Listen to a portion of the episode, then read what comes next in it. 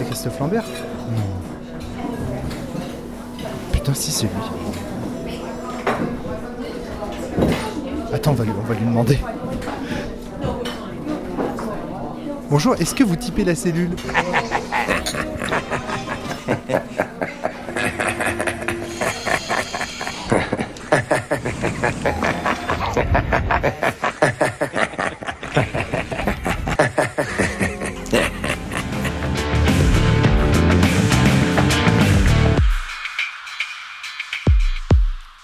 à tous et bienvenue sur le podcast euh, hebdomadaire de la cellule.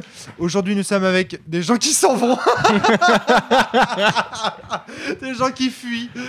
Euh, nous sommes avec Dorian Chandelier. Dorian, ça va la pêche? Bonjour, ça va la pêche, On c'est encore le rappelle, matin, mais ça va. Chroniqueur sur euh, jeuxvideo.com, Ex, anciennement oui. bien sûr chroniqueur sur jeuxvideo.com.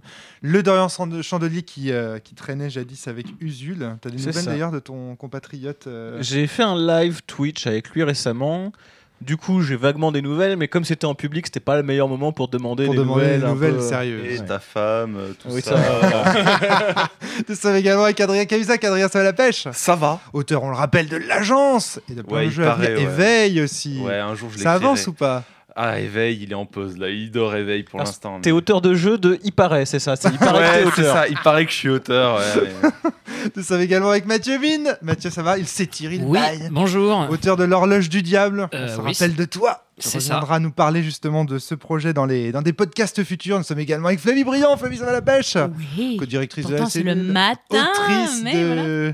De hum, D'autrice toujours de rien pour l'instant. Bah si, du jeu qui est en développement. euh, oui, qu'on mais a- je suis pas. Enfin, voilà, il est Ah pas bah sorti. quand même C'est autrice comme Adrien est auteur. au Voilà, exactement. Non, parce que lui, il a non, déjà il a vraiment publié un jeu. Ah, t'as déjà publié, Ah, d'accord. un, un, voilà. Et comment il s'appelle déjà ton jeu, Le bordel passage. Le passage, merci. J'ai- Ça, ça m'était sorti de l'esprit. Et Morgane Régnier nous a rejoint. Morgane, ça va la pêche Oui, ça va. Et toi, ça va? Mais ça va nickel. On rappelle donc toi, autrice de Into euh, the Woods. The Forest, Et j'ai Into du the mal Forest. avec les Into parce qu'il y a Into Eternity, euh, Into the Wild, euh, et là c'est Into the Woods. Tales of the Loop, Tales from the Loop. Ah oui, j'ai trop de mal, j'ai trop de mal, j'ai trop de mal.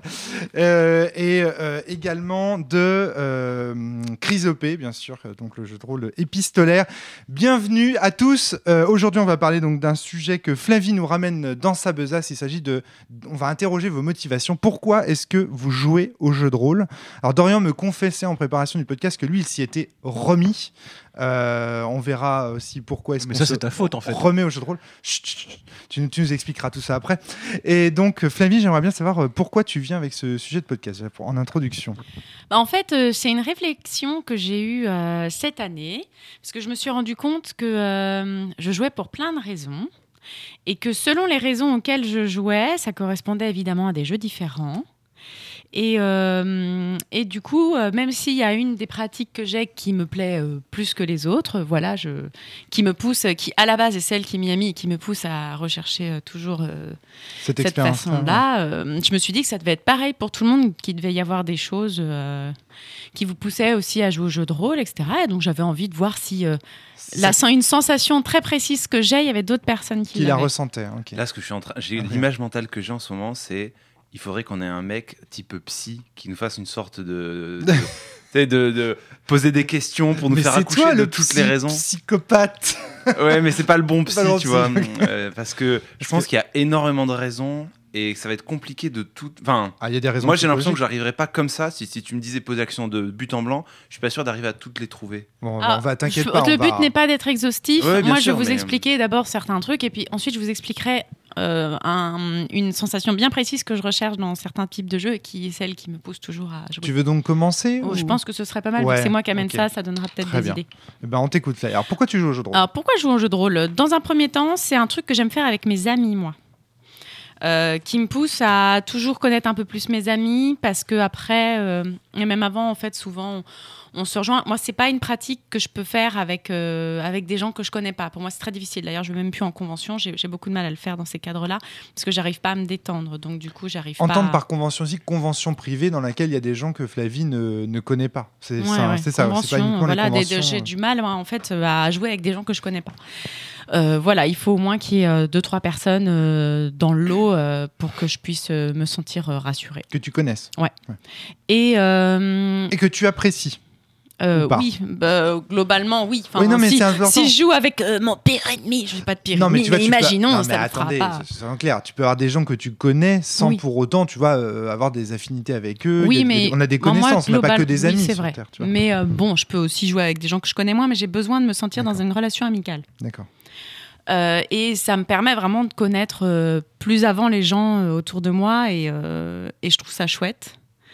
Et ça va de pair aussi avec qui- le truc qui, me pousse le plus à jouer. Alors ça veut pas dire que je peux pas jouer à d'autres choses. hein. J'aime bien aussi m'amuser de temps en temps, euh, faire un, gros truc what the fuck où on rigole et où c'est du n'importe quoi. Mais le gros truc qui me pousse à jouer, c'est un truc que je retrouve aussi à l'école, donc j'en parlerai après. Euh, c'est le fait qu'à un moment bien précis, quand on est tous autour de la table en train de chercher la même chose, et il y a un moment très précis et très fin où j'ai l'impression qu'on est tous en fait avec le même truc en tête. Et où on, a, on est tous en train de réfléchir à la même chose. Et en fait, ça me fait, et oui, des petits frissons sur le haut du, sur le haut du, du crâne, comme des ASMR. Des Oui. ASMR, Ouais. qu'est-ce que c'est que ça? Non, pas des poux que t'avais qui bougeaient au niveau du crâne. La SMR, c'est les vidéos YouTube qui sont faites pour la relaxation. Ouais. C'est des gens qui vont souvent faire des jeux de rôle, euh, ceci dit, en disant on va faire aujourd'hui un ASMR, euh, un ASMR infi- infirmier. C'est des bruits je vais blancs, prendre par le rôle d'un infirmier et je vais te parler comme ça. Il y a des gens comme ça qui réagissent aussi aux façons dont, bougent les, les, Et je dont vais les gens utiliser bougent des les mains. bruitages de gants en plastique parce que je suis infirmier. Ah. Je vais te dire allongez-vous monsieur, Et donc, soyez au calme. Ce qui on provoque des petits de picotements sur la peau. Et comme euh, pour donner un autre exemple, quand je suis en comme France classe, Culture à minuit, quoi. Ouais. Mais quand je suis en classe et qu'on lit euh, une histoire et qu'il y a un moment très précis où tous les loulous sont à fond sur l'histoire en fait qu'on est en train de raconter et où en fait il y a un moment où la classe se fait totalement calme et où euh, et où je ressens ça aussi comme si on était entre guillemets dans le même maelstrom. Hmm. Et c'est une sensation très précise qui du coup nécessite vraiment d'être euh, bah, détendu. hein, enfin, et euh, qu'il m'arrive de, de rechercher, enfin, qui est une des raisons pour lesquelles je joue au jeu de rôle. Et euh, je me demandais si j'étais la seule ou pas. C'est aussi pour ça que j'ai eu envie de vous poser les questions. Dorian, puis Mathieu. Alors pour moi, la sensation que tu décris, c'est un truc qu'on a théorisé dans le jeu vidéo qui s'appelle la sensation de flow. C'est-à-dire que quand tu es pris dans l'activité, que l'activité se déroule et alors que tu as l'air d'être pris dedans et que ton c'est pas c'est pas ton action qui fait que l'activité le déroule, c'est ton activité qui fait ton action un peu et du coup comme tout le monde est pris là-dedans, ça fait on est pris dans un flux du coup et c'est ça qui fait cette sensation. Ce qui est intéressant dans ce que vient de dire Flavie, c'est que moi, c'est que c'est un peu les raisons pour lesquelles, au bout d'un moment, j'ai arrêté le jeu de rôle. C'est-à-dire que la raison pour laquelle je jouais au jeu de rôle, c'était ça, plus on se fabrique une culture commune avec un groupe d'amis, avec des références communes, des anecdotes. euh, donc, on se fabrique une On culture. fait une communauté. Ouais. quoi. Et en fait, j'ai fini par arrêter parce que je me suis rendu compte que ce truc de on partage un moment ensemble, on se fait une culture commune, etc., je l'avais dans tous les types de jeux en fait. Et ça, renvoie aussi un peu à. ce- Je crois que c'est Platon qui disait ça. Pour connaître vraiment quelqu'un, il faut jouer une Il heure faut avec, jouer lui avec lui. pendant une heure.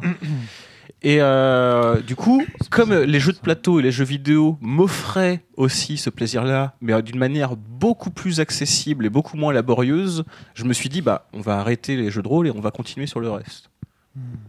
D'accord, ok. Mathieu Euh, bah alors moi c'est euh, bah, je, je suis plutôt d'accord avec euh, Dorian et euh, aussi avec Fly bah euh, moi je ressens ça aussi Euh, mais alors euh, moi j'ai j'aimerais qu'on distingue enfin peut-être le fait d'être joueur ou d'être MJ moi en ce moment je suis beaucoup MJ parce que bah, j'ai moins de MJ dans mon dans, mon groupe de joueurs et cette sensation là mais d'ailleurs c'est peut-être pas si éloigné que ça dans ce que tu décris en tant que professeur et quand tu mets ta classe finalement au travail et que tu ressens quelque chose. Moi, mes joueurs, entre guillemets, je les mets aussi en quelque sorte au travail et je ressens aussi euh, cet aspect-là. Il y a un moment où euh, la mayonnaise prend. Euh, après, on peut appeler ça, je sais pas, c'est un gros mot de l'immersion ou alors du flow ou alors trouver la zone.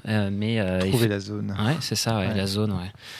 Ce moment où Ce euh, moment où quand tu joues, t'as t'as plus vraiment l'impression que c'est toi qui joues, t'as l'impression que ton corps joue tout seul et que tu, de, que tu c'est assistes à toi-même en train de jouer euh, à un jeu. quoi. C'est exactement tellement performant que tu te dis, ça peut pas être moi qui fais ça. quoi. Ouais, et puis ça, et ça dure pas forcément longtemps. Mais là, ça serait plus une zone de groupe, en fait, en quelque sorte.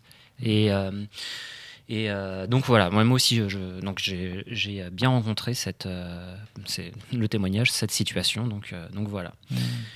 Euh, pour, Euh, Ouais, pour pousser peut-être plus, euh, Mathieu, je t'en prie. plus loin, euh, moi j'aime euh, j'aime aussi amener euh, lorsque alors pourquoi est-ce que je, joue au, jeu de rôle Euh, aussi euh, pour amener des problématiques qui sont plus personnelles et pour voir les, les autres s'en emparer. Ça j'ai- ça j'aime bien en fait grosso modo et voir. alors après c'est pas de but en blanc. hein, je les je mets pas je sais pas je mets pas mais une, une de mes, je mets pas directement ma problématique à nu, mais par contre, le scénario va faire que les joueurs vont s'emparer d'une problématique qui, qui m'est propre et vont et vont euh, et vont Jouer jouer, avec. avec. exactement. Euh, et donc euh, c'est comme si je, je parlais de moi directement, mais ça touche immédiatement euh, tout le monde. Alors ça va être des thèmes très très euh, euh, des thèmes très généraux, généraux ou général, Ouais. généraux. Généraux. Généraux.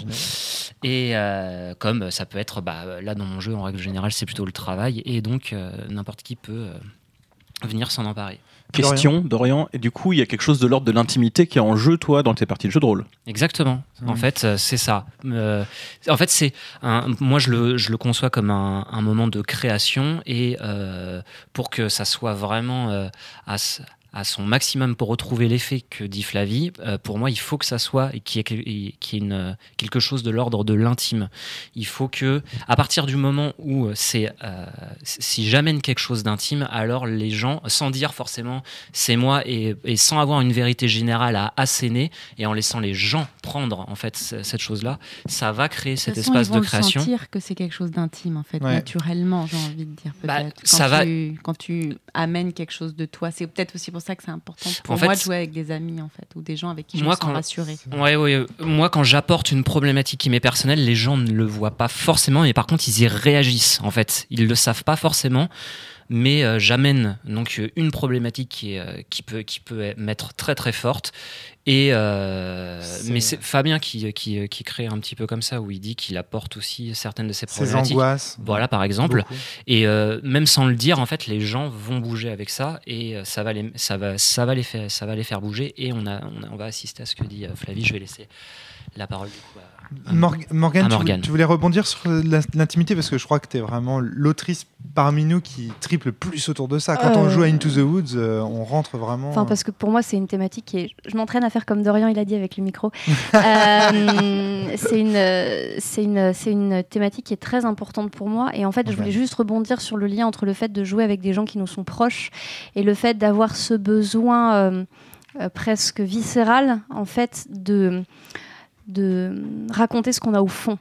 Ouais. Parce que en fait, le, le jeu de rôle, parce que il, voilà, il- d'une certaine façon, il, il permet, euh, bah, comme la poésie, comme le conte, comme tout ça, de, de transposer des intentions, des sensations à travers des images ou des symboliques de situations, de personnages, peu importe. Euh, ça permet éventuellement d'avoir un langage imagé euh, qui permet de dépasser le fait que notre langage quotidien n'est pas suffisant Oh, c'est tellement Wittgensteinien ce que tu es en train de dire, mon Dieu. Mais no- notre langage quotidien n'est pas suffisant pour, euh, pour sortir le maelstrom d'émotions, de Mm. concepts qu'on a au fond de nous. Et donc, du coup, on passe par la symbolique pour. J'ai pas l'impression que c'est un problème Adrien. de langage. J'ai plus Ah, l'impression que c'est un, pro- un problème de contexte. C'est qu'en fait, Ah, c'est c'est compliqué de se mettre dans une situation pour parler à quelqu'un de ce que tu ressens. Tu peux, hein.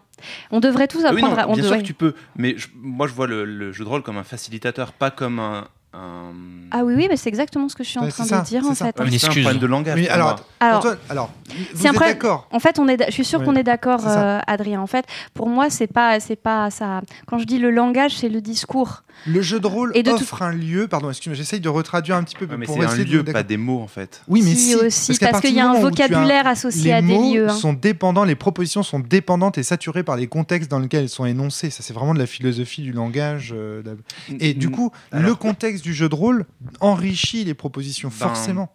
Non, moi, tu vois, typiquement, Coma, je l'écris pour créer un contexte, mais il faut que la discussion ait lieu après. Alors, qu'est-ce que c'est des- Coma Peut-être préciser. Coma, c'est un jeu qui se joue à deux où on explore les souvenirs d'un mourant. Hmm. Qui est aux portes de la mort et qui va ou non euh, mourir. Décider de, de passer le pas. Et donc, le... mon objectif, c'était de faire un jeu pour permettre aux joueurs de parler de la mort. Approche un peu Mais ton micro. pour moi, ce n'est pas la partie qui parle de la mort, c'est après la partie où les joueurs vont avoir la conversation. Mais Mais C'est exactement ce qu'on. ouais. non, parce que là, pour moi, le jeu de rôle n'est pas un langage. Le jeu, le jeu de rôle, c'est juste la circonstance qui va permettre la discussion. Mais la discussion, elle aura lieu. euh, Dorian et Mais la circonstance, elle influe sur tes énonciations. Que tu dises quelque chose là, autour de cette table, ou sur une estrade à l'université, ou que tu le hurles sur la plage, ça, ça rend euh, l'effet de ton langage différent, et sur ses auditeurs, et en fait, euh, et en général. Complètement. Et, c'est- et ce que dit Morgan, c'est que le jeu de rôle est un lieu euh, idéal justement pour faire de la poésie, pour amplifier ses mots. Disons qu'il a ce potentiel. Je sais pas si c'est un lieu idéal pour ça, mais Pardon, il- a ce non non mais il a ce potentiel. Je vais finir ma boucle et puis comme ça après parce que à, à la base je voulais rebondir sur ce que disait le fait de mettre de l'intime fait que quand on joue avec des gens qui nous connaissent, on sait qu'ils y seront déjà sensibles.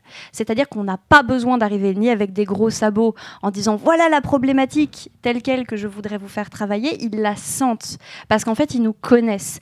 Euh, par exemple, jouer avec Fabien Hildwein, quand on connaît un peu Fabien, quand euh, son, son jeu qu'il qui est en train de, de travailler là et qui est juste... pour toujours. euh, non, pas celui-là, avec le jeu de Memory.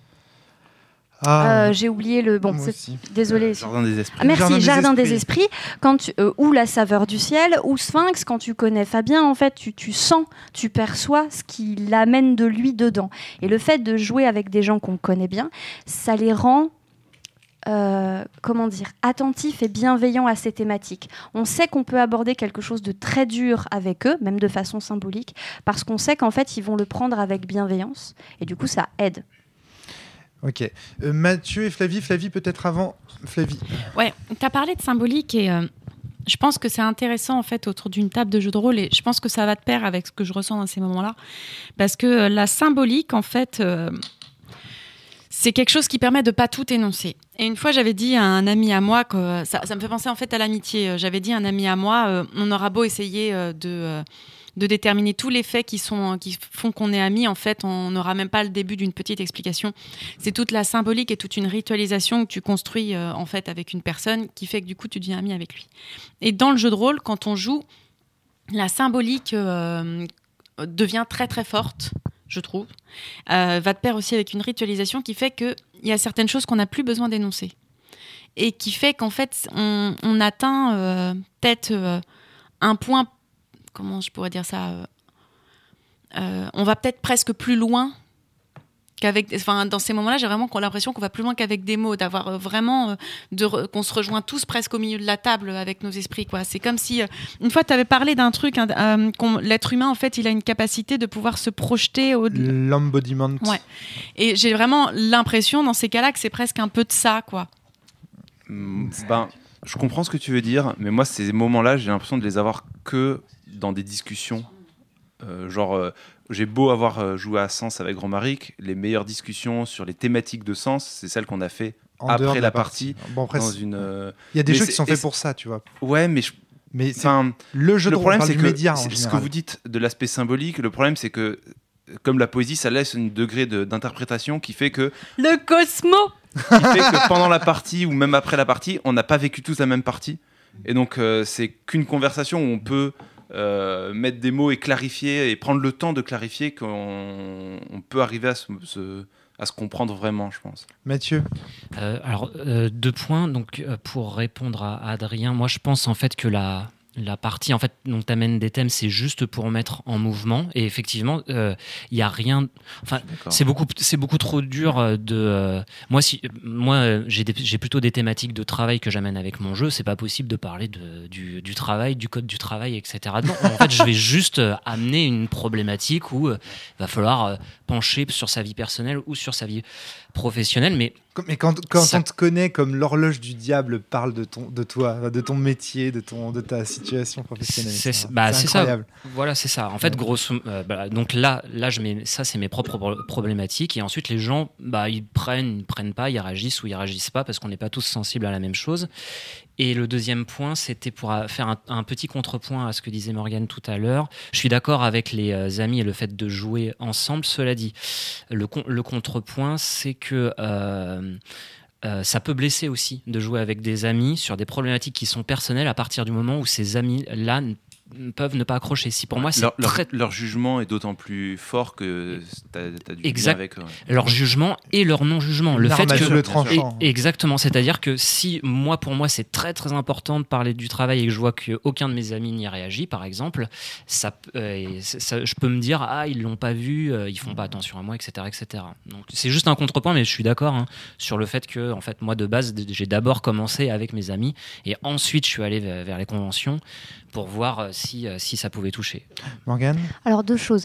La première, c'est que en ce qui concerne les amis, je faisais un point sur la sensation de flow que ressent Fly quand elle est avec des gens, qui à mon avis repose aussi sur cette sensation de n'avoir pas besoin de tout dire parce qu'en fait les choses passent euh, de façon presque euh, de façon presque instinctive entre les gens. Donc, Ouais. à mon avis, la sensation de flow est d'autant plus forte de quand les gens en fait on les connaît et que du coup, enfin, je veux dire, c'est comme faire des raids sur euh, avec ta team euh, sur WoW par exemple. Quand vous vous connaissez par cœur, vous connaissez exactement les réflexes de chacun, etc. C'est fluide. Voilà. Euh, Dorian? Oui, je, voulais réagir euh, à la fois à ce que disait Morgane et ce que disait Adrien. C'est euh, Morgane parle de, de langage symbolique en fait au sein du jeu de rôle, et toi tu dis oui, mais le moment où le discours sur le thème se fait, c'est après. C'est dans le débrief, grosso modo.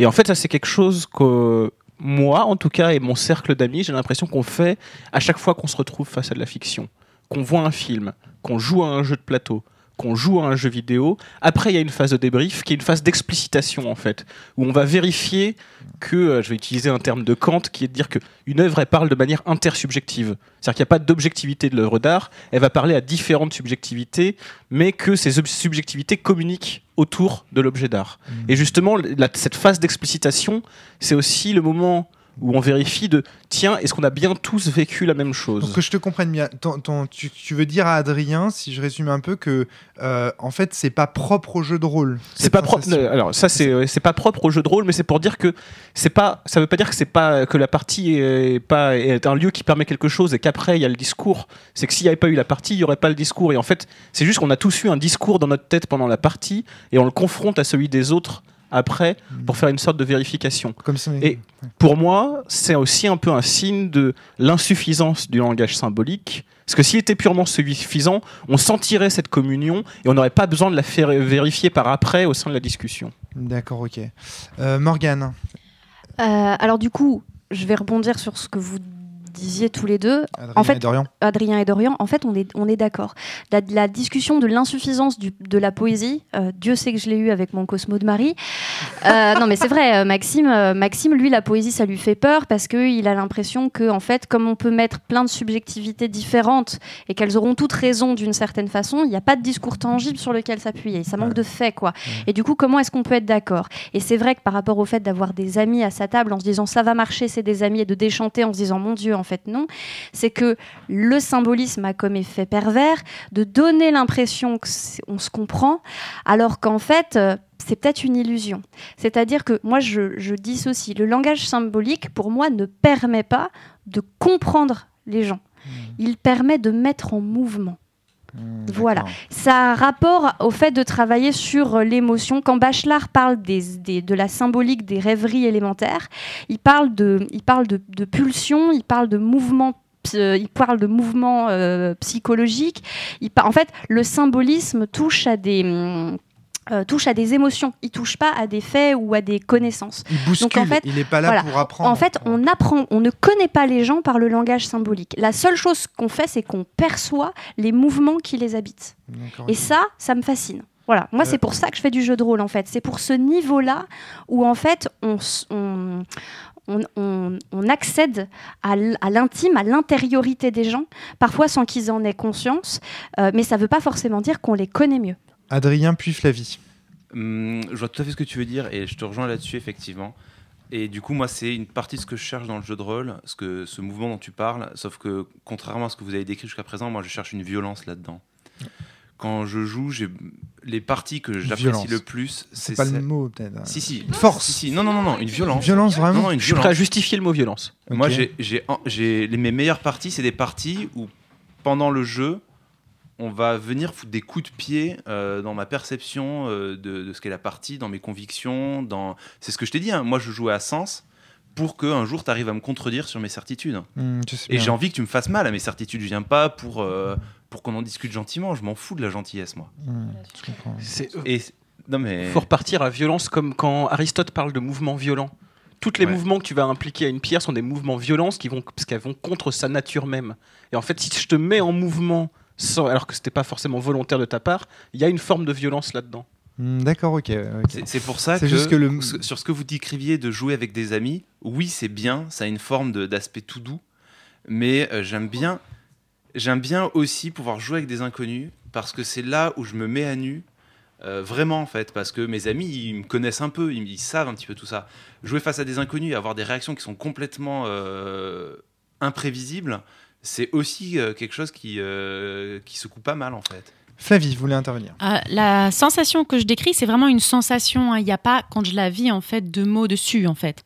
C'est pas du tout un truc réfléchi. Parce que vous mettez beaucoup de choses. Je suis même pas sûre qu'en fait, le fait de comparer ça au flow soit vraiment, vraiment pertinent, en fait. Ah oui non pour moi c'est deux choses différentes hein, le flow parce que euh, parce qu'en fait euh, c'est vraiment une sensation très légère euh, sur euh, sur vraiment euh, comment je pourrais dire ça? Vraiment, on est sur euh, presque le, la- le point d'une aiguille. C'est pas, c'est pas parce que je vis ça pendant un, pendant une partie qu'il n'y a pas d'autres moments où je vais pouvoir être un petit peu plus euh, bourrine ou un peu plus violente. entre- Fly, pour moi, reprendre c'est ce que j'appelle l'instant. Oui, mais moi Le je suis pas. Je suis justement pas d'accord non plus. C'est pour ça que je fais le. Je pense que c'est un truc vraiment différent. Dans cette, dans Et, cette euh, idée d'instant, il y a justement cette minutie, tu vois ce que je veux Ouais, dire mais il y a vraiment dans, dans ce que je raconte ce moment où parce que des instants j'en ai déjà vécu, mais le truc que je raconte, je l'ai vécu aussi dans mes classes, etc. C'est vraiment il y a euh, il y a un moment où en fait mon corps fait je, mes épaules Ouais, partent vers le bas et je, je- c'est presque comme si j'étais euh, presque immobilisée. Vous voyez ce que je veux dire? Ouais, Il y a vraiment En fait, c'est- c'est très proche Adrien. du flow. En fait, le, Mm. le- pour moi, le flow, c'est le fait que ton cerveau occulte toutes les sollicitations autres que euh, et en fait que tu as une attention à 100% sur Mm. un élément en question. C'est Et ça, ouais. et ça, tu le rencontres dans plein de choses. Quand tu fais de la, de la rando pendant des heures et des Avec heures, cette, et cette blanc, définition du flow, ça, ça roule. complètement tes jambes en fait. Et tu marches, Mm. ou alors les fois où tu conduis, tu es un peu fatigué et tu arrives à destination, tu fais mais j'ai aucun souvenir du trajet. Il y a un peu le même genre de choses, je pense. Mathieu, Bah, je suis d'accord avec Adrien. Euh, moi, euh, pour moi, euh, ce que tu décrivais, Flavie. en tout cas, moi, ce que je ressens et ce que tu décrivais, je, je le rapprochais plus dans mon expérience à moi d'une expérience de flow, mais de flow de groupe. Et euh, par contre, je pense que euh, je pense que en fait, on, on cherche pas tous effectivement euh, finalement la même chose, et ce flow-là ne nous touche pas tous de la même manière. Visiblement, Adrien, lui, il a besoin de sensations qui qui vont venir euh, visiblement le contredire. Moi, j'ai, euh, moi, c'est plus, euh, c'est plus mes, on va dire mes dynamiques et mes névroses que je donne. Enfin, je névrose la table avec mes propres névroses, grosso modo, pour. Ouais, Pour, c'est- euh, Là, alors, et ce qui- ce qui- ce qui est super intéressant à ce podcast, en fait, je me suis pas mal tué au début parce que je t'écoutais beaucoup. Euh, je- en fait, je te découvre moi pendant ce podcast et je pense qu'on a vraiment plus de choses en commun euh, que ce que je pensais jusqu'à présent. Ah, si, si. Et, euh, parce que moi, j'ai pas encore parlé de pourquoi je joue au jeu de rôle. hein. J'en ai, j'ai un- J'aimerais bien- je l'ai un peu je l'ai un évoqué là-dessus. Et, euh, et ça, ça te rejoindra et ça revient euh, mon concept de violence. C'est que moi, j'ai beaucoup fait de jeux de rôle en tant qu'MJ. Mais Adrien. énormément. En fait, euh, tout le collège, enfin collège non, les deux premières années où je fais du jeu de rôle, j'étais joueur. C'est vrai que. Mais ensuite, j'ai été MJ jusqu'à euh, jusqu'à 20 et quelques années où j'étais quasiment que MJ. J'ai commencé à être un peu joueur, mais en fait, j'ai été tellement MJ que pour moi, je, je, je, je prends beaucoup de plaisir quasiment que dans la position d'MJ. La position de joueur, c'est compliqué pour que j'y prenne du plaisir. Non, c'est pas ça.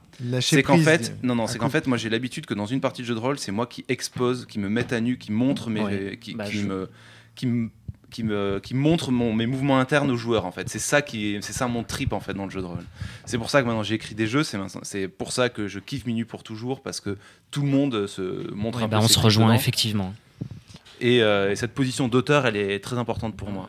Dorian, Oui, c'est ce que j'allais dire, parce que j'ai l'impression que dans, dans ce que vous décrivez, et euh, Morgane, et Mathieu, et Adrien, la position d'auteur joue un rôle important. C'est pour ça qu'au début, je disais qu'il fallait distinguer le rôle du MJ du joueur, parce que Ouais. j'ai l'impression qu'on a beaucoup finalement de meneurs à, à table. Parce que même moi, quand j'ai été meneur. Alors en- que moi, en fait, la sensation que je décris, je ne l'ai jamais Oui. eue en étant meneuse.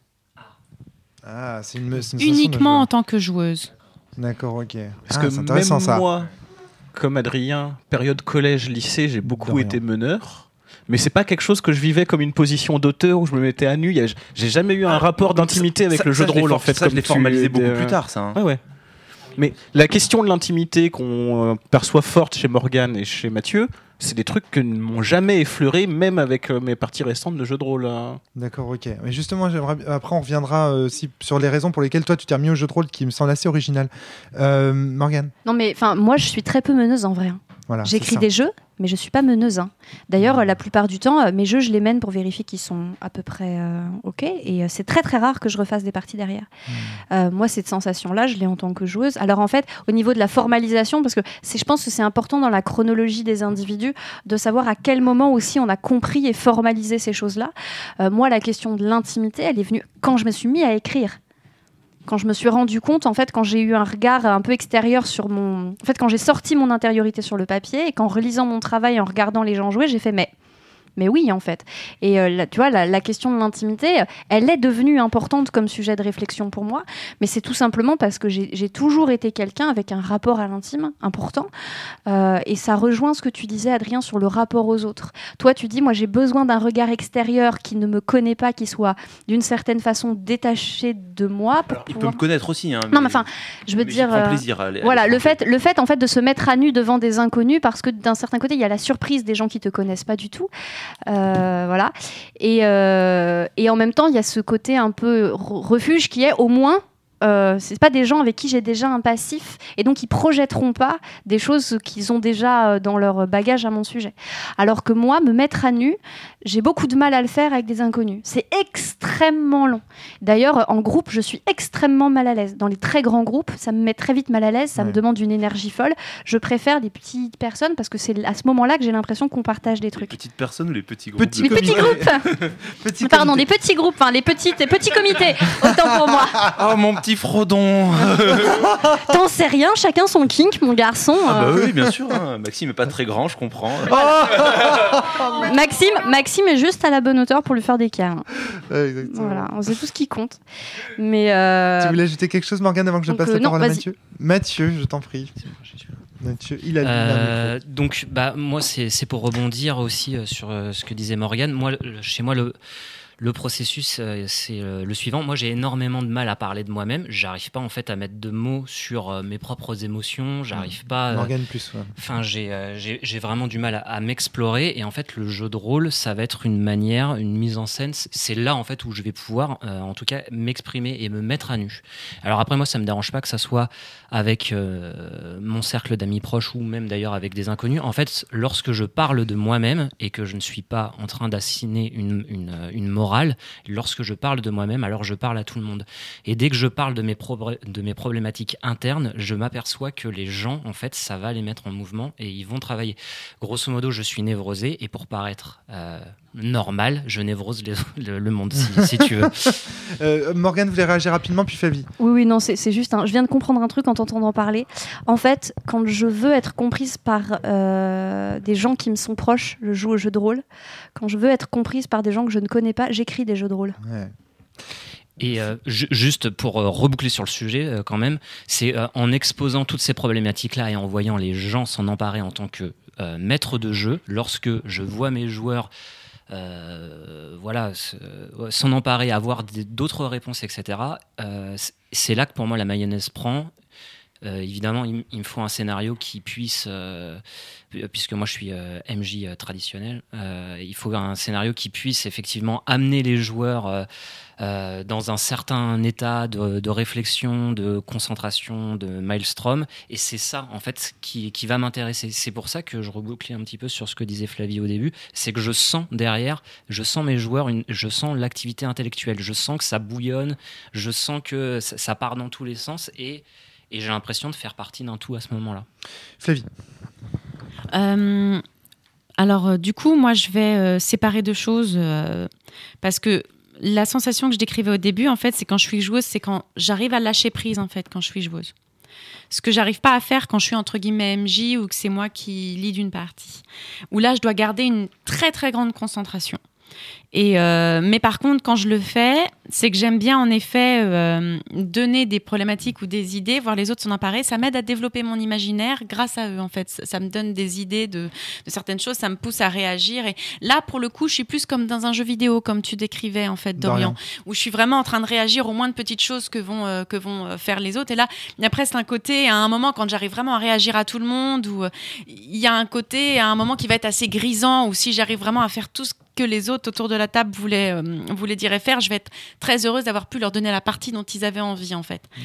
Et alors que quand Être je- au service des autres Ouais, aussi. c'est vraiment, moi je trouve dans ces cas-là, c'est vraiment le moment où presque je suis effacée. D'ailleurs, quand je suis meneuse, je dis quasiment rien. Je pose juste des petites choses. C'est vraiment, il y a un côté presque quand dans le sport, vous savez, quand euh, quand on quand on continue. En ce moment, je reprends le sport à fond. et euh, et il y a un moment où quand tu arrives à faire un truc cool et que tu le tiens, mais juste t'es content. Et quand je suis MJ, c'est plus cette sensation-là que je vais chercher. Eh oui. Alors que quand je suis joueuse, ou même dans les, jeux, dans les jeux à, à, à- ou narration partagée, partagée, etc., c'est plus le lâcher prise que je vais chercher. Dorian. C'est rigolo parce que moi, dans mes expériences de MJ, de jeux classiques, j'ai toujours vécu malgré tout le jeu de rôle euh, comme un jeu conflictuel. C'est-à-dire que en tant que MJ, je me considérais comme vainqueur si les joueurs avaient exactement fait ce que j'avais anticipé qu'ils feraient, et je considérais les joueurs comme vainqueurs si j'avais trouvé des solutions originales aux problèmes que je posais. Pendant très longtemps, j'ai lu des rapports de partie qui allaient dans ce sens, hein, sur, euh, sur Casus No, des joueurs, par exemple, euh, comment on va pouvoir euh, mettre le scénario du MJ en l'air et tout ça. Euh, tu- Alors tu- que là, moi, c'est l'extrême inverse au final. C'est le fait d'être presque effacé derrière des volontés et des, et des envies que je ressens, en fait. Alors, je, euh, euh, Et dont on m'a parlé aussi euh, au, fur et à mesure. Alors, pour euh, conclure rapidement sur, sur, sur cette conversation, parce que je pense qu'on a, vous avez globalement tous bien exposé ce, que, ce que vous vouliez dire à ce sujet, ça m'a beaucoup fait penser la conversation d'une manière générale au podcast qu'on avait enregistré ensemble, Morgane, avec Fabien, sur le sentiment de mystique. Parce que, en fait, euh, ce que la plupart d'entre vous euh, décrivent, enfin, je veux dire, euh, surtout Flavie, c'est une sensation mystique, au sens de ressentir une totalité bornée, de se ressentir soi-même comme faisant partie d'un tout, dont on avait beaucoup parlé avec toi. Et toi, justement, Morgane, c'était l'une de tes. Alors, du coup, pour, pour rebondir sur, on va faire une suite à ce, parce que entre temps, j'ai fait une psychothérapie, et du coup, mon psy m'a apporté une, information intéressante. Alors, au niveau du vocabulaire, vous pardonnerez, il, est, voilà, il est ce qu'il est, mais en gros, mon psy m'a dit que, grosso modo, dans le champ des perceptions, il y a, euh, il faut imaginer une frise, d'un côté du graphe, enfin d'une ligne, d'un côté de la ligne, vous avez le sentiment de distanciation, de distanciation extrême, euh, qui est le, ce que certaines personnes peuvent euh, expérimenter quand elles sont par exemple dans le coma après un accident et qu'elles ont la sensation de, De- se voir par en au-dessus. dehors de leur voilà. corps, la sensation voilà. du corps astral. Donc ça, c'est la distanciation extrême. De l'autre côté du spectre, à l'autre bout, vous avez ce qu'on appelle, euh, bah, enfin, incarnation, pas au sens christique, ça n'a rien à voir. Le fait d'être intégralement relié à l'instant au point de se dissoudre soi-même Euh, et c'est souvent ce que traduisent les expériences mystiques religieuses pareil, qui est L'état de flow, on, on l'entend presque, on entend presque la tu définition. vois, enfin, quand les gens disent euh, j'ai une expérience mystique, souvent ils font état d'un truc qui ressemble beaucoup à de l'incarnation, mais très très, enfin très très important. J'ai l'impression que la mystique, c'est c'est même les deux extrêmes en fait. Alors, il y a l'un et l'autre, mais c'est vrai que très souvent, les expériences mystiques, ils te traduisent un sentiment de, de, voilà, de totalité, d'être exactement à l'instant où il faut être, de plus par savoir quel, quel est le temps qu'il En fait, tout cas, il y, a- il y a un mot qui revient, c'est le mot Et de en- sentiment. Et en fait, la vie, la vie, l'existence, hein, elle est entre les deux. Voilà, elle est quelque part entre les deux. Il y a des gens qui font l'expérience d'un extrême, d'autres pas, et en fait, il y a plein d'expériences qui se situent tu sur le spectre de part et d'autre. Est-ce qu'on pourrait pas résumer en quelque sorte la conversation précédente en disant que les uns les autres, vous faites du jeu de rôle pour ressentir des sentiments? On est dans le sentiment, on n'est pas dans l'idée de.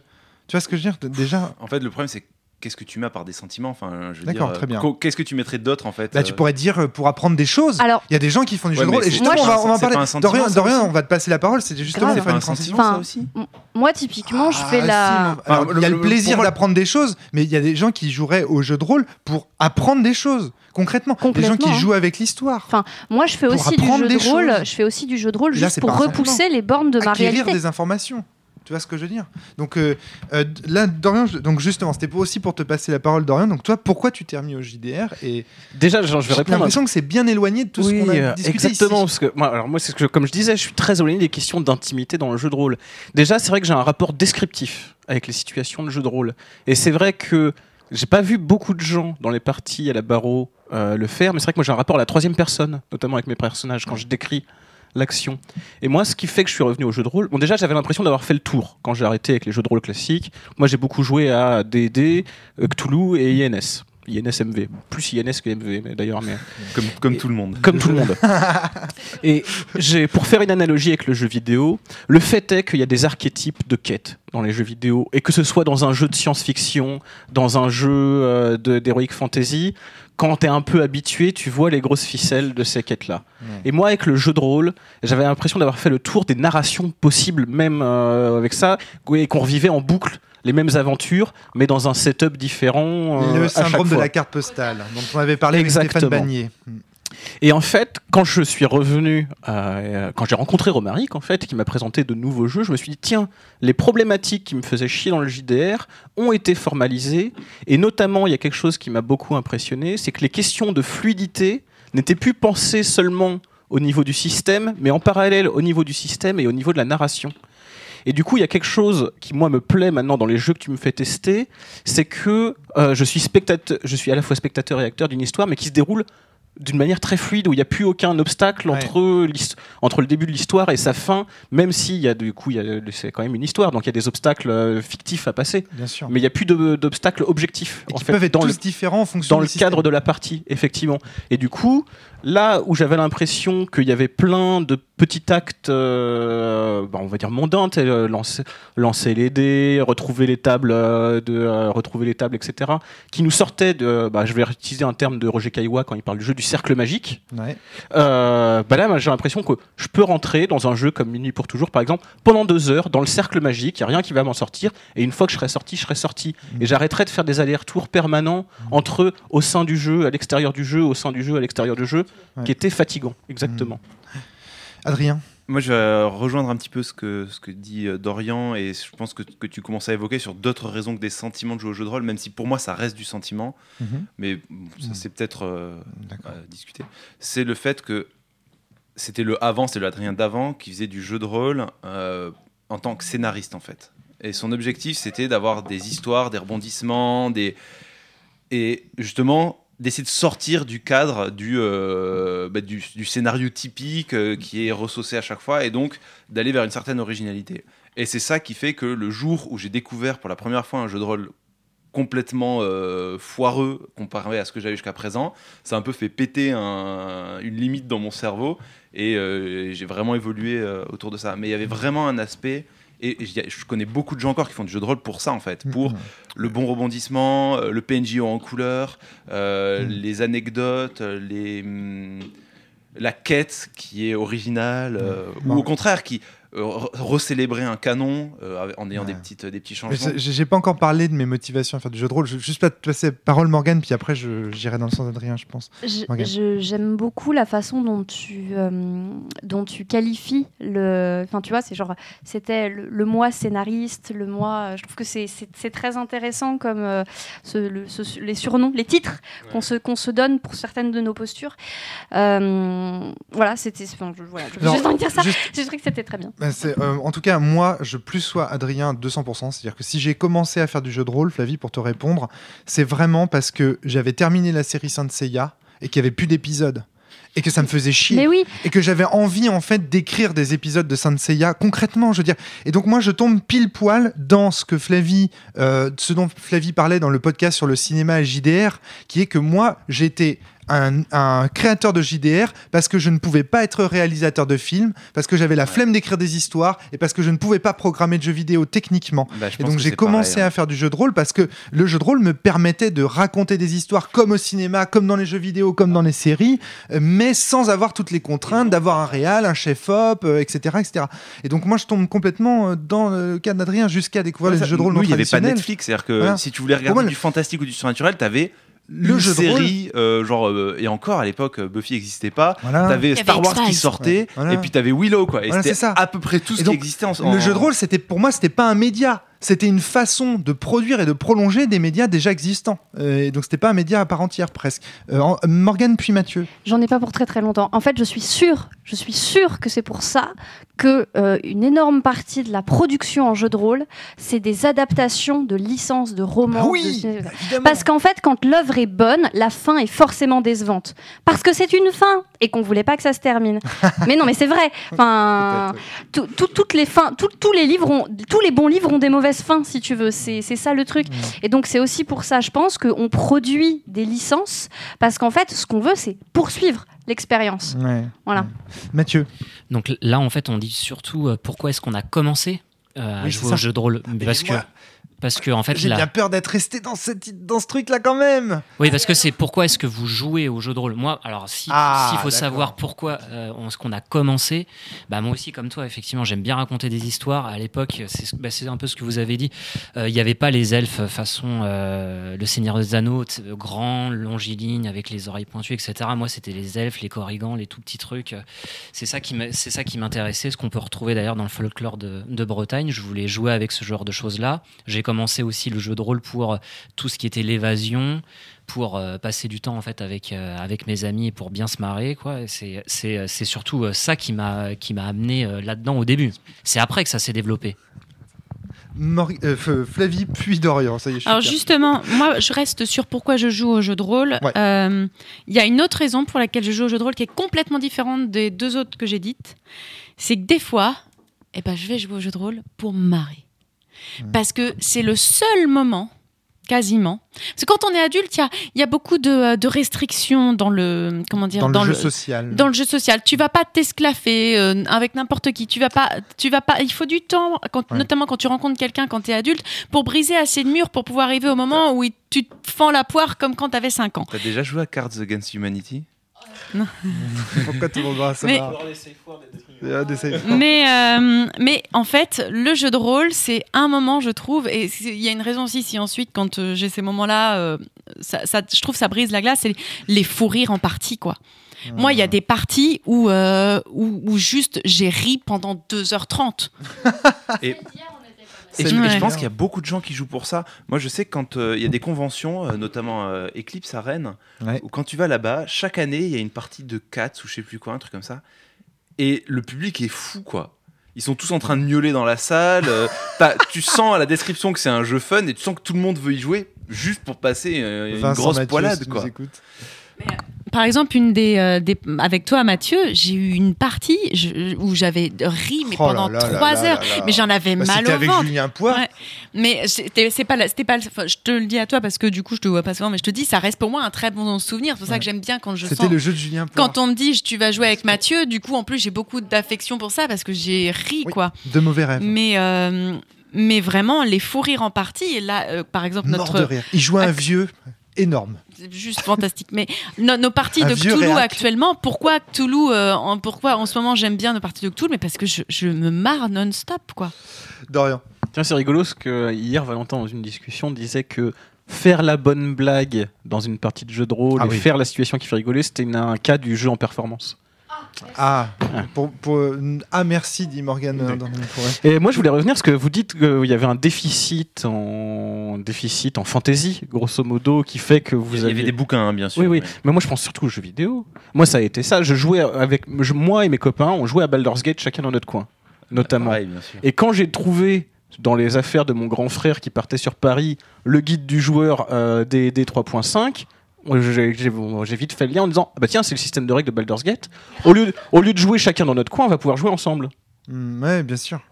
Ah, c'est marrant. Là, c'est vraiment une question de quelques années de différence entre nous, parce que moi, ça a été dans l'autre sens, en fait. Ça a été, oh, un jeu vidéo dans le dragon. Et je voulais dire un truc que j'ai oublié, c'est pas grave. Moi, juste pour dire que pour répondre donc à ta question concrètement, parce que c'est vrai que je répondais plus à comment tu t'es mis au jeu de rôle. Là, pourquoi je joue Eh bien, c'est pour découvrir l'intimité de mes amis ou de- de- d'une amie ou d'un ami.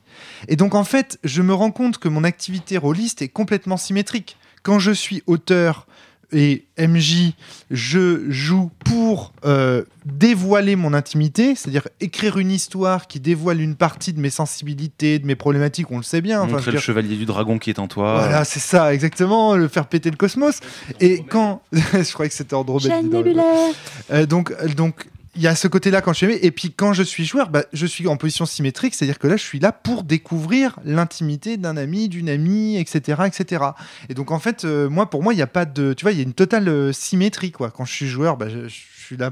Voilà, tu vois, c'est la même activité, vraiment, pour moi, Mathieu. Ouais, je vois, mais alors par contre, du coup, euh, après, ça amène autre chose sur la, la, la- on va dire, la, la qualité des jeux. En fait, moi, je me méfie plus quand. En fait, je suis aussi MJ parce que je me méfie plus de ce qu'on me ramène. En fait, je, je suis Pareil, un, peu, fond. je suis un peu méfiant en fait. Ah, Euh, J'étais un peu échaudé et donc je fais pas forcément confiance à tout le monde. Ah, il faut que je sache, il faut que je sache avant en fait que la personne s'est investie émotionnellement euh, finalement dans, dans l'œuvre pour pouvoir euh, avoir ce que tu es en train de dire. Mais genre, typiquement, un exemple très concret. Adrien Quand tu vas en convention, est-ce que tu joues beaucoup Euh, Quand je vais en convention, malheureusement, non, parce que je Non, mais présente. ok. des Est-ce que tu jouerais Mais oui, tu jouerais alors quand j'en avais l'occasion, j'ai énormément joué en convention. Parce que Moi, moi, je en pas. convention, je joue quasiment jamais. Moi non plus Ouais. pour ça. Parce qu'en fait, je sais que va y avoir les deux tiers des parties. J'ai joué à ça va être- Cats justement, la ça va être du, avec ça va être du tradi qui va pas me plaire.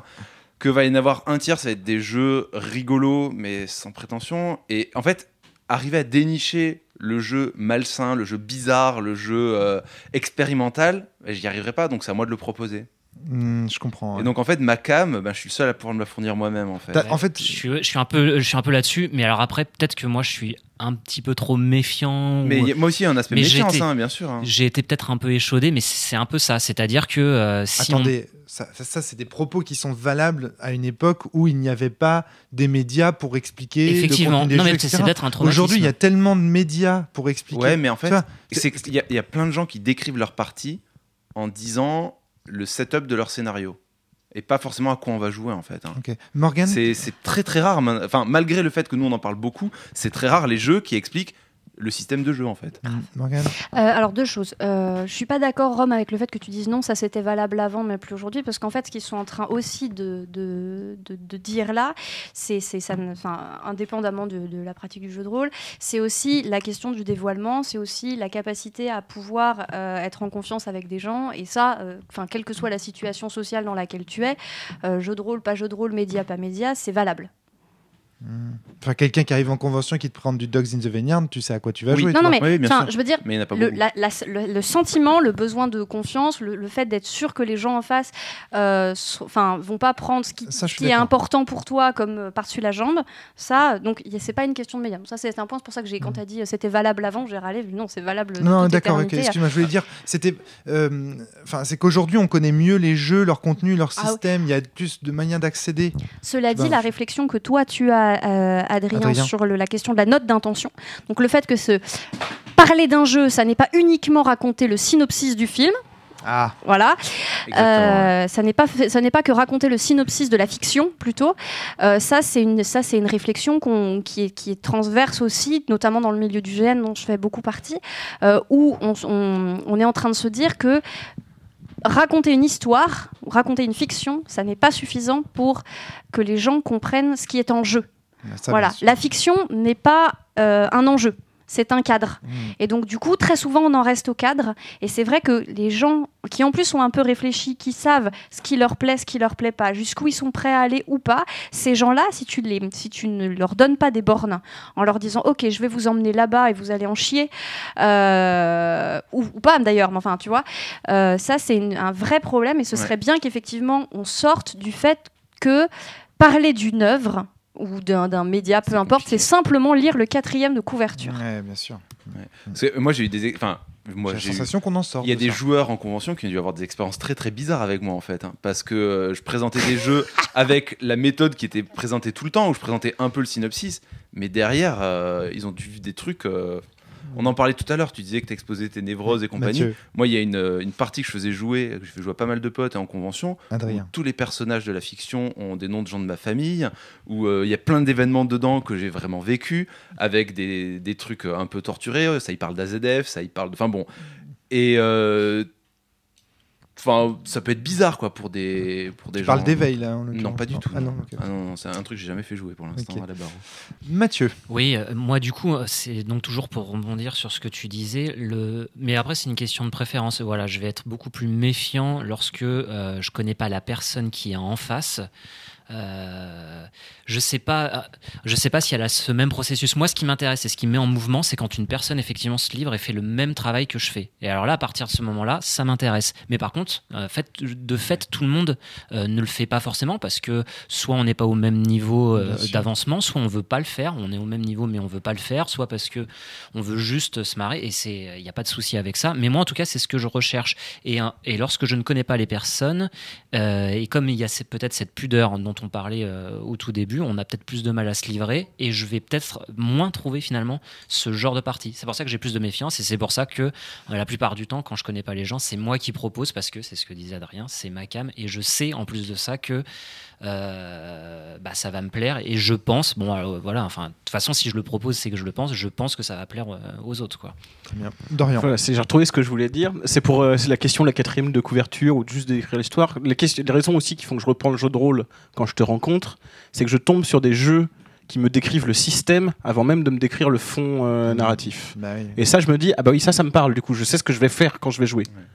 Et, et c'est bizarre, mais c'est un, un problème que je suis en train de rencontrer moi avec le jeu vidéo. Où de plus en plus, il y a des jeux vidéo où on met plein de visuels, mais tu sais pas à quoi tu vas jouer en fait. Enfin, regarde les trailers des films. euh, Ouais, c'est enfin, aussi, mais on- les films, on est plus habitués. Dans le jeu vidéo, c'est assez récent en fait que les jeux, ont, l'HUD est caché dans les, dans les images, et du coup, tu sais pas si c'est un FPS, si c'est un jeu d'aventure, si c'est un jeu de rôle, si c'est un, un jeu avec beaucoup de QTE et des lignes de dialogue. C'est, c'est- des fois, tu as du mal à, à savoir. quoi. C'est le film, c'est avant tout des images. On te montre des images, du coup, c'est même si on peut sélectionner ces images et ça donnera pas le film, c'est quand même tu vois ce que c'est. Alors que quand tu vois des trailers de jeux vidéo, maintenant, c'est vrai que certains trailers, tu regardes le jeu, tu te dis, je ne sais pas, à, je ne sais pas à quoi je vais jouer. Je ne sais pas comment je vais appuyer sur les boutons. Qu'est-ce que ça va réclamer de moi Est-ce que c'est du QTE où je vais avoir du coup une implication minimale, ou est-ce que je vais devoir faire beaucoup d'actions Euh, J'ai l'impression dans les jeux vidéo que Nintendo est plus ceux qui montrent comment on joue dans les Oui. trailers. Ouais, bien sûr. C'est des artbooks en fait. Voilà. Et Euh, euh, juste, un petit- si tu me permets, un petit truc que je voulais rebondir sur quelque chose que disait Mathieu et que j'avais en tête tout à l'heure, que j'avais oublié. C'est que pour moi, le jeu de rôle, c'est une sorte de grand village. Euh, et on est, euh, bah, il y en a plein qui sont sur la place centrale où on fait du, euh, du Medfan avec des scénars tradis. Et puis en fait, euh, nous, on est en train d'explorer une cabane qui est la partie arty, bizarre. et en fait, on n'est pas tous au même endroit, on n'a pas tous les mêmes attentes. Et le problème, c'est qu'en convention, il y a un peu tout le monde qui vient et tout le monde n'est pas au même endroit, n'a pas les mêmes attentes. Et ça, c'est. Comme en GN quand il n'y a pas de note d'intention. Eh Euh, ouais, bien sûr. ouais. Cela dit, je vais revenir Morgane. sur ce que tu disais, euh, Mathieu. Euh, au sujet du fait de tu sais pas, quand tu connais pas les gens, tu ne sais pas jusqu'où tu peux aller avec eux, pour toi, pour eux aussi, tu vois, ju- jusqu'à quel point tu peux te dévoiler sans les mettre mal à l'aise.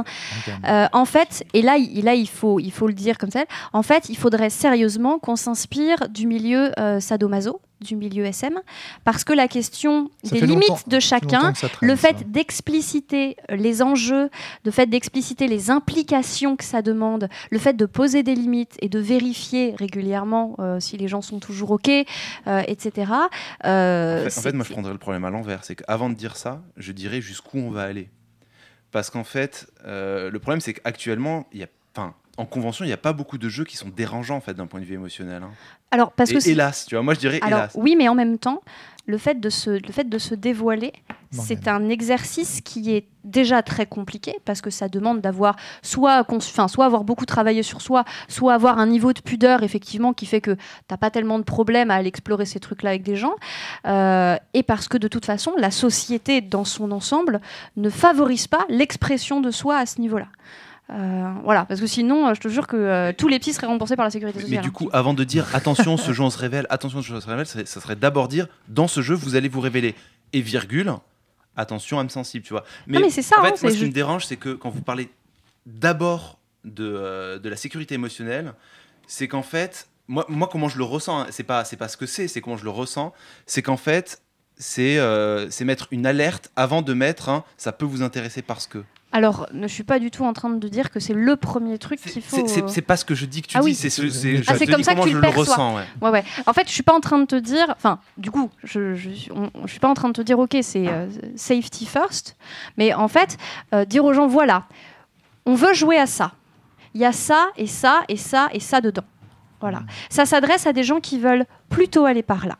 Si vous avez telle limite, ne venez pas. Ça sert à rien. Bah, Cette formulation, moi, ça me va tout à fait. là, Et en fait, bah, une vraie note d'intention, c'est ça.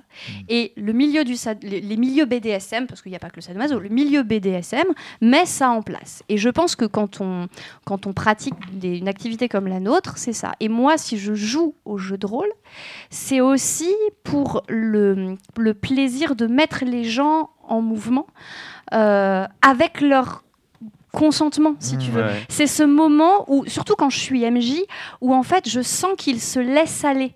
Tu vois, ce moment où en fait, comme quand tu fais, comme quand tu fais l'amour à quelqu'un, euh, où tu sens qu'en fait c'est bon, il, te fait suffisamment confiance et tu vas pouvoir l'emmener où tu veux et ça va être un bon moment quoi.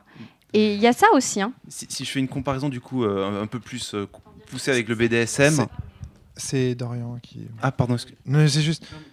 C'est sur la question du safety first où on a safety first où on a l'impression que parfois c'est les jeux qui sont en cause. Alors dans une certaine mesure, je pense que c'est le cas, parce qu'il y a des jeux qui amènent certaines situations qui méritent qu'on mette un warning, attention, le jeu développe certaines situations.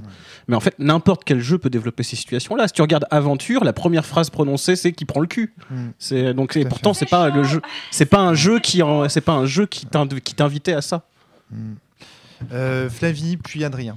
Ouais, moi en fait, euh, à certains moments, quand j'ai fait euh, il y a quelques années des parties, euh, il y avait des moments où j'étais mal à l'aise et quand je suis mal à l'aise, en fait, euh, j'ai tout plein de warnings en fait qui apparaissent en moi et du coup, je me mets à aller dans l'outrancier quand je joue puisque comme je suis mal à l'aise, du coup, bah je vais, si je vais dans l'outrancier, ça me permet de prendre le contrôle de la partie en fait et d'aller vers un outrancier qui va être plus gérable pour moi.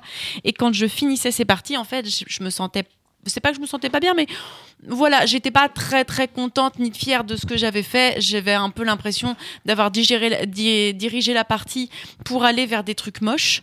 Et c'est pour ça que euh, maintenant je joue avec des amis et des gens que je connais en fait, parce que euh, je sais que s'il y a un problème, je vais pouvoir dire attention, euh, là ça me plaît pas. Et je, ou je sais qu'on se connaît assez et que je vais pouvoir leur parler de certaines choses même avant pour éviter de devoir me retrouver dans la position de la personne qui va juste faire chier la partie parce que j'avais pas envie qu'on aille là-dedans. Et c'est vrai que c'est un Ouais. phénomène qu'on observe très souvent en jeu de rôle, ce moment où il y a quelqu'un qui est mal à l'aise et qui du coup va avoir tendance à pousser la, le- la partie dans un sens ou dans l'autre pour pouvoir retrouver un semblant d'équilibre, soit en se soit en, en- en arrêtant complètement euh, d'interpréter son personnage par exemple, euh, soit euh, en, en poussant les actes Moi, au fond euh, dans le gore, dans le grunge, dans les trucs comme ça, parce qu'en fait ça désamorce le sentiment d'inconfort. Dorian, Ce qui est rigolo, c'est que- intervenir Ah oui. avant, mais ok, c'est qu'on a Dorian. presque retourné euh, le sujet. Ouais. Parce que euh, question- la question principale qui était pourquoi avoir Jouez-vous commencé ou pourquoi jouez-vous au jeu de rôle, là on est en train d'aborder les questions de qu'est-ce qui pourrait nous éjecter nous, nous hors du jeu de rôle. exactement. C'est ce que j'allais dire. Ouais. de, de toute façon, dans un cercle, tu sais, tu as l'extérieur et l'intérieur. et ne di- dire ce qui pourrait nous éjecter, c'est aussi dire euh, voilà pourquoi on est dedans. Hmm. Flavie? Et dans les choses qui pourraient m'éjecter aussi, il y a. euh, je sais que quand euh, je choisis de jouer un jeu de rôle et tout, on en parle avant généralement avec euh, les amis ou les gens que je connais. Et je sais qu'on va être un peu dans le, dans le même genre d'envie à ce moment-là. Et parce que quand je connais pas, il y a rien qui me fait plus chier que lorsqu'autour de la table j'avais envie en fait euh, bah, à ce moment-là pas envie de fou rire mais envie vraiment de retrouver la sensation dont je parlais au début qui est une sensation euh, très aérienne où on va se retrouver presque au milieu de la table et où je vais avoir les sensations dont je vous parlais sur euh, sur la tête. Et qu'à ce moment-là il y a quelqu'un qui fout tout par terre parce que justement là à ce moment-là il est dans le jeu en performance là où moi j'en avais pas envie.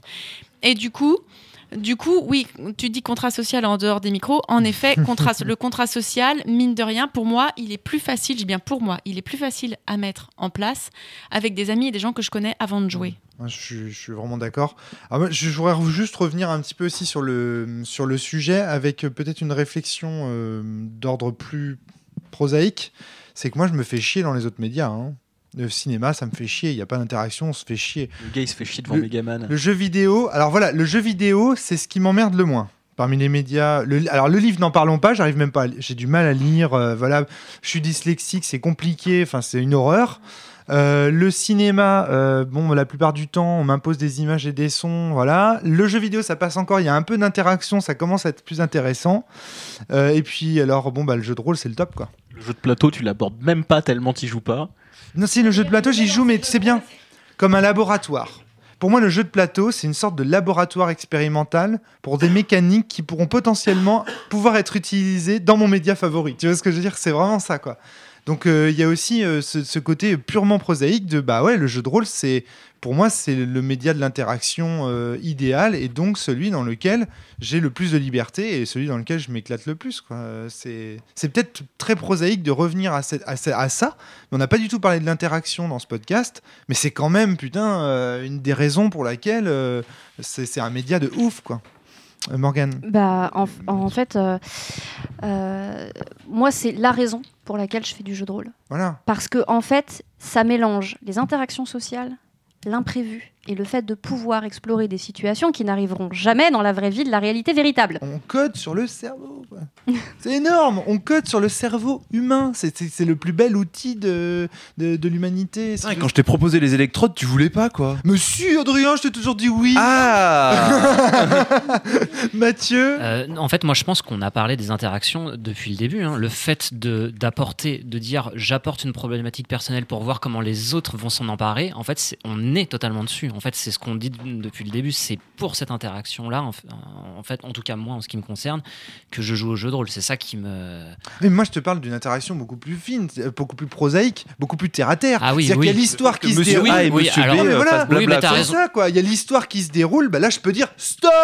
On arrête le film. Je veux que machin il sorte avec machin, Oui. que machin il avoue un truc, il aime machin parce que j'en ai marre. Et voilà, oui, et ça c'est cool, quoi. Ouais. C'est, je te parle de fixe d'interaction avec la fiction. Je te parle pas d'interaction. Évidemment qu'il y a des interactions entre les personnes autour de la table. Et ça aussi, ça fait partie du gros kiff du jeu de rôle. C'est un jeu de société. C'est un jeu social dans lequel on échange. Évidemment, c'est un des kiffs. Et c'est aussi pour ça qu'on joue. Mais là, c'est, tu vois, on interagit avec l'œuvre. C'est énorme. On Oui. interagit De avec toute l'œuvre. façon, tu ne peux pas dissocier les joueurs et la. Enfin, en fait, l'interaction au sens large, je suis d'accord. En fait, quand tu interagis avec des joueurs, tu interagis aussi au sens fictionnel. Et l'inverse euh, se fait. C'est les deux en même temps Et dans puis, les deux le sens. de rôle, c'est aussi un jeu, un jeu d'un média qui est tellement entre guillemets petit qu'on peut même interagir avec les auteurs. Si je veux rencontrer l'auteur d'un jeu, c'est hyper facile en vrai. Oui. C'est pas une célébrité, une rockstar que je ne rencontrerai jamais. Donc on peut discuter du fond et ça c'est super. Ça, déjà, c'est la Ça veut dire que je peux rencontrer Romaric Briand Mais tout à fait, tout à fait. Il n'est peut-être pas loin de toi Alors, par contre, faut faire attention, il est encore dans sa cuve. Et- avec ses crocs et ses électrodes. Dorian. C'est intéressant que tu aies mis le doigt sur la dimension exploratoire du jeu de rôle. Parce que moi, c'est quelque chose que je pense du jeu en général. Parce que le jeu, malgré tout, c'est quelque chose qui est partagé par tous les mammifères. Et ce, dans un but pédagogique. Et du coup, je me suis demandé, tiens, c'est bizarre. A, à part les animaux domestiques et nous, euh, la plupart des animaux arrêtent de jouer à l'âge adulte. C'est euh, une des grosses différences entre les chats domestiques et les chats sauvages. C'est que le chat sauvage, au bout d'un moment, arrête de jouer, arrête d'enronner, alors que le chat domestique continue. Et je me suis demandé beaucoup, essayer, alors du coup, qu'est-ce qu'on apprend quand on joue?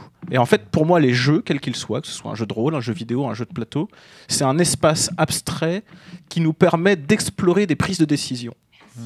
Et du coup, tout ce qui est dit là, ça me semble être valable de tous les jeux. Hmm, D'accord, ok. Ok, ouais, donc tu penses en fait ce que j'aime c'est le jeu dans le fond, quoi. Et voilà. Euh, Flavie puis Adrien ou Adrien puis Flavie, je ne sais plus. Flavie. Alors, je vais juste, euh, avant de parler de mon point, répondre à un truc. L'une des raisons, je pense, c'est la, la pyramide des besoins euh, pour laquelle, en fait, euh, quand on n'est euh, pas un animal domestique ou pas un humain, euh, on arrête de jouer à l'âge adulte. Je pense que Bah, le chat domestique est un chat bourgeois qui a finalement le loisir de jouer. Oui. Le chat sauvage. Et en fait, les chats prient aussi. Oui, mais en même temps, le chat sauvage, il faut bien qu'il qu'il aille chercher à manger. Le chat domestique, il se fait chier. Il y en a même qui matent la télé. Donc, Alors, il, paraît que les, il paraît que les chats, Morgane. plus ils sont en contact avec les êtres humains, plus Bon. ils régressent en fait. Le moment chat. Eh, tu te rends compte que sur ce podcast, je vais pouvoir peut-être mettre une image de chat et qu'on va atteindre les 2000 ou 3000 Tu veux vues, que tu je vois. t'envoie une photo de mon chat tu vois C'est plus prégnant pour les chiens pourtant, parce que le chat, même domestique, a la capacité de redevenir sauvage. Ce qui n'est pas le cas du chien, qui deviendra un chien errant et pas un chien sauvage. Mais bon, bref, c'était juste pour rebondir parce que à la base, je voulais pas parler de ça. Flavie, je t'en prie. Mais bon, euh, voilà, nous avons fait le moment chat. Voilà, merci. Euh, moi, en fait, euh, ce que je remarque, c'est euh, ceux qui, me, qui nous suivent un petit peu savent que moi, j'aime bien la théorie des intelligences multiples, qui, euh, qui est un- pour moi un, un modèle bon, qui a beaucoup de limites, mais qui, qui a une bonne explication sur comment on peut réussir à comprendre certaines choses. D'ailleurs, nos intelligences multiples évoluent, euh, évoluent de jour en jour et d'heure en heure. Et, et par contre, ce que je trouve intéressant dans le jeu de rôle, c'est que j'ai l'impression que c'est un média qui utilise quasiment toutes les intelligences. Oh, oh, la thèse est osée Eh La oui. thèse est osée Et je pose la question. Je pose la question puisque on, dans- on est dans l'interpersonnel avec, bon. euh, on est dans l'interpersonnel pour l'imaginaire. On est dans le relation, dans le l'intra, dans le hum, dans, dans l'interpersonnel pour être en rapport avec les gens, l'intrapersonnel pour l'imaginaire, l'intelligence langagière on va pouvoir gérer. Pour certains jeux, on est dans le logico-mathématique. On est dans le musical Ouais, pour tu- tu- certains. Tu l'effleures à peine, hein, parce Oui, que- bah ça dépend J'ai envie jeux. de te dire. Oui, certes, si tu crées un personnage un fatal, Excusez-moi, mais il me semble que pour quand même dans ce dans ce type de jeu qu'est le jeu de rôle, moi c'est le seul moment où j'ai l'impression vraiment de pouvoir faire un peu tout. On dit souvent du jeu de rôle qu'il est très exigeant, c'est peut-être lié à ça. je sais Alors j'ai- envie de te dire que euh, le GN c'est plus Ah, complexe. justement, le corps, je trouve, n'est pas présent dans le jeu dans le jeu de rôle. C'est ça.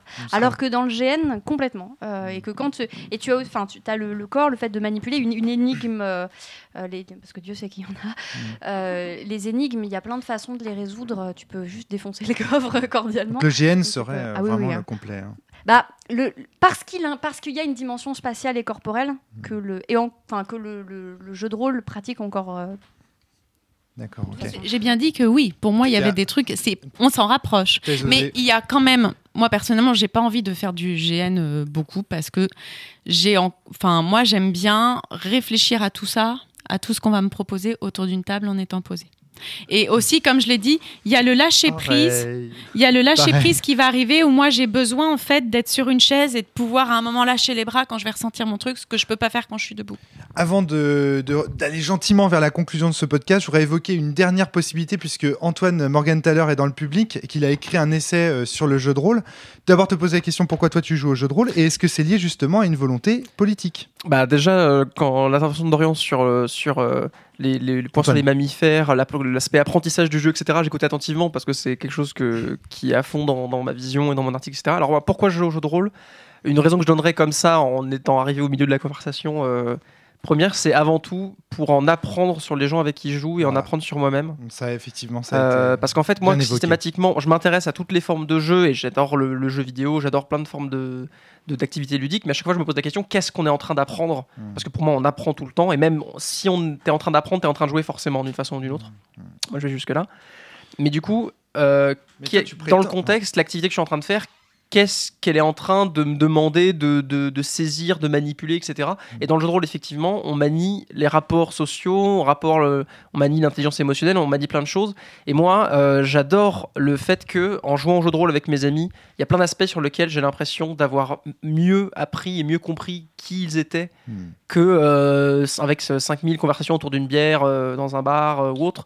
Il y a ça, ça, ça c'est pas le seul et unique moyen de rencontrer les gens et de les Des connaître. mauvaises conversations avec des bières. hein. C'est Non, mais C'est un, c'est un, c'est un, un- une espèce un de moyen d'atteindre et de, de comprendre les gens à des niveaux beaucoup plus dans, leur, dans, leur, dans leurs émotions, dans leur vision du monde, dans les fictions qu'ils veulent créer. Ça, pro- ça projette forcément leurs rêves, leurs fantasmes, ça projette plein de choses. Et c'est c'est toujours assez fascinant. Euh, pour moi, c'est aussi pour ça que, je- que c'est ça que j'aime beaucoup dans Sens, c'est dans le côté très long terme de la campagne et des, des personnages. C'est un jeu qui se prête énormément au débriefing de mais attends ton personnage dans quelle mesure euh, ça c'est pas c'est pas toi aussi etc et quand mes joueurs se foutent de ma gueule tout le temps en disant oui bon arrête de faire ton psychanalyste parce que toi qui es le MJ euh, t'es le, plus- t'es le plus névrosé de nous tous ils ont raison Oui.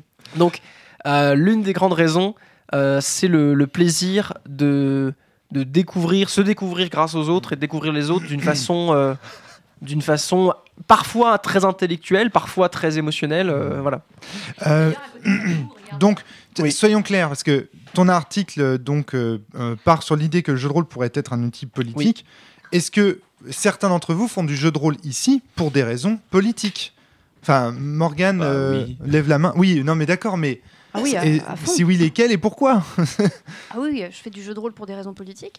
Euh, la première raison, c'est que, euh, à mes yeux, euh, la réalité euh, mais on en a, on en a parlé, Rome. euh, Tu es mon maître à penser sur la réalité est une fiction. Non mais C'est Hein, surcoté c'est surcoté. la réalité. de- la- un trophée, que la un réalité trophée est pour cette cotée à expression. 443 euh, au 440. en À ce côté- moment. ok, oui, c'est ça. Et il paraît qu'ils ont perdu 300 points euh, sur les dix dernières années euh, parce que la réalité est une fiction et parce que j'en ai marre de ces gens qui me disent euh, oui, euh, le rêve ça s'achète et ça se vend. Tu vois, genre je te vends du rêve. Non, je, je m'en fous. En fait, donne-le-moi direct. Euh, et j'en ai marre des gens qui disent oui, mais bon, sois réaliste. Je, je les emmerde, les gens qui me disent sois réaliste. Le monde est à moi. Le monde est à moi. Dorian puis Flavie. je suis The désolé. world is mine. Vous étiez presque à égalité tous les deux là. Je suis désolé, Dorian. Ça m'a Moi, je veux, rép- je veux répondre à la question du monde est une fiction, malgré tout. Ah. Parce que pour moi, ce qui se passe, c'est que à un niveau d'analyse logique, il n'y a aucune différence entre le monde réel et un monde possible. C'est-à-dire que la réalité n'est qu'un monde possible parmi d'autres. Mais moi, là où je refuserais de dire que le monde et la réalité est une fiction, c'est que on vit dans un seul monde possible et pas dans un autre.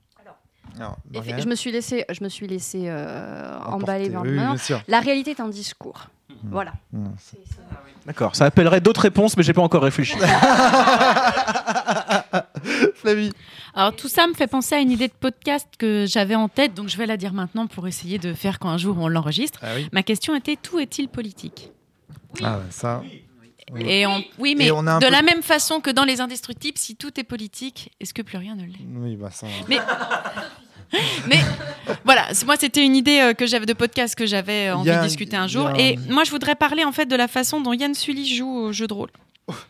Yann Sully, pouf Ce serait tellement bien qu'il apparaisse là pour nous dire Il y en a marre de vos Il y podcasts a de un marre de merde. podcast de Il merde. n'empêche, il me semble qu'il est un type de joueur très intéressant puisqu'il ne joue qu'avec des jeux qui brisent le quatrième mur. Yann Sully Yann Sully, ouais. Si tu, fais la... si tu réfléchis à toutes les façons dont il joue, c'est à chaque fois, il y a un moment où, pof, euh, salut. euh. Ah, je dirais qu'il parle, il joue à des jeux qui parlent du réel, mais qui brisent le quatrième mur. Non, mais non, mais c'est-à-dire qu'en fait, il joue pas au jeu de rôle pour s'évader. Il joue au jeu de rôle pour euh, réenchanter le monde. Mais Sully, il a raison, ce garçon. Oui, non, non, mais bien sûr, non, mais on est d'accord, mais c'est encore une autre raison, tu vois, de. de Parce que lui, clairement, quand on discute avec lui, c'est trop bien, euh, un néphilim, je vais vous faire connaître ça. Vous allez voir, euh, ensuite, vous verrez plus jamais le monde quand vous êtes, quand vous verrez, euh, quand il se déplace, quand il va dans un endroit, il fait Oh, regarde, j'ai repéré une maison alchimique. euh, pareil, quand il, il joue pas qu'à néphilim, il a adolescence. Quand il nous fait jouer à Agone, il y a toujours des moments où il brise le quatrième Ouais. mur. Mais il a raison. Oui, mais si tu veux, je pense que c'est pas. Là, autour de cette table, ça semble être la norme. Mais en réalité, il y a aussi beaucoup de gens qui jouent au jeu de rôle pour se divertir. C'est une soirée entre amis, c'est il n'y a pas l'idée que on va euh, forcément. Oui, Dorian lève la main en mode moi, moi. J'ai moi, parlé des fous rires hein, tout à l'heure. Pas pour euh, réenchanter. Oui, c'est vrai, on l'a dit, on en a parlé. Ça, c'est la- ça, c'est la, ça, c'est, ça, c'est ma vision politique du jeu de rôle. C'est-à-dire que si on, je, je réponds pour, je joue au jeu de rôle euh, sous le prisme politique, c'est pour cette raison-là. C'est pas pour que les gens s'évadent, c'est pour qu'ils rentrent à la maison. Enfin, tu vois ce que je veux dire Il s'agit pas de fuir, il s'agit de prendre des armes. Ouais, je comprends. C'est ça le truc. Je comprends parfaitement, oui. Alors moi, je le formulerais différemment. Antoine. Euh, je dirais que moi, je joue pour m'évader souvent, pas tout le temps, mais, euh, mais beaucoup, et ça fait partie du plaisir ou des choses qui m'ont amené au jeu de rôle en premier lieu, et de, de beaucoup d'envie de jeu que j'ai. Mais la question, c'est quand on dit cette phrase, qu'est-ce que ça signifie exactement? S'évader de quoi? Parce que si jamais le monde réel est un discours, le sous-entendu de cette phrase, c'est s'évader du monde réel, aller... euh, du discours dominant. aller s'enfermer ailleurs, euh, être voilà, dans, dans la vision péjorative de ça. Ouais. Mais quelque part, s'évader régulièrement en jeu de rôle, c'est apprendre comment s'évader, devenir un crack de l'évasion et savoir derrière s'évader de toutes les conneries qu'on nous raconte et mieux s'évader de, des choses qui sont fictionnelles et qu'on nous présente comme réelles. Et moi, je m'intéresse beaucoup à comment le jeu de rôle en permanence, c'est un apprentissage de la prise de recul. Potentiellement, c'est pas non plus garanti à 100%, mais c'est un apprentissage de la prise de recul sur les maelstroms du monde réel. C'est mon idée. euh. Oui, Donc, s'évader, oui, mais c'est bien de savoir s'évader. Moi, j'ai plus 15 ans en évasion, euh, c'est l'idée de ton article. c'est pas mal. Très bien, merci à tous. Je pense que c'est une bonne conclusion pour ce podcast. Merci à tous d'avoir euh, d'y avoir participé. Merci Flavie, merci Mathieu, merci Antoine, merci, Merci. Morgane, merci Dorian. Merci. Merci, Merci à à vous. vous. Portez-vous bien Salut, et surtout salut. jouez bien. Miaou Bonne miaou année